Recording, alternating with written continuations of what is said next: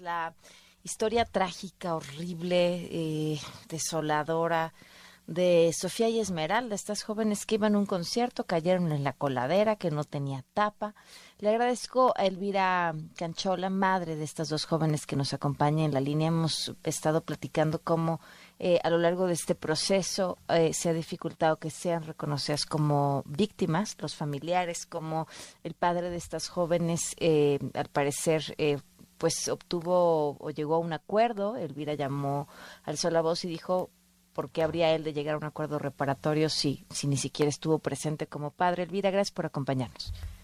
Eh, al contrario, muy buenas noches. Gracias por la entrevista. Gracias por permitir eh, expresarme en este medio. Ayer escuchábamos a la jefa de gobierno decir que bueno el proceso no se acaba y que sí había que generar un reconocimiento, incluso hablar contigo. ¿En qué van?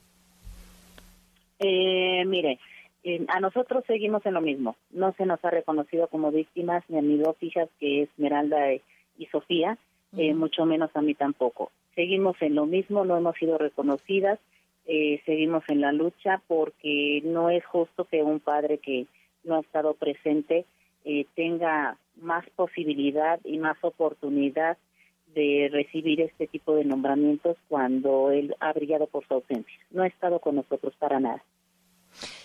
¿Tú sabes en qué consistió este acuerdo al que llegaron con él? No, la verdad no tenía idea. Eh, de hecho, yo me enteré por el este mm, por el vocero de la fiscalía. De alguna manera nosotros fuimos a, a checar, estamos constantemente checando la carpeta de investigación y no sabía de este acuerdo hasta por la noticia que, subieron de la del vocero de la fiscalía. Fue cuando yo me enteré que ya habían llegado a un acuerdo tramposamente lo que es el gobierno, lo que es SEAVI y lo que es este SACMEX con el padre de las niñas. Después de estas declaraciones eh, que has dado, ¿te han buscado? ¿Has obtenido alguna respuesta distinta?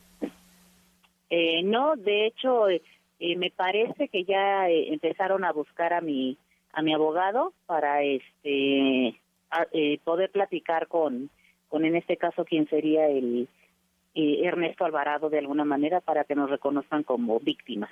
No es posible que tengamos que hacer este tipo de presión y este estas levantar la voz de esta manera como para que puedan voltearnos a ver, ¿sabes? Me hace demasiado eh, incómodo, demasiado indigno, demasiado...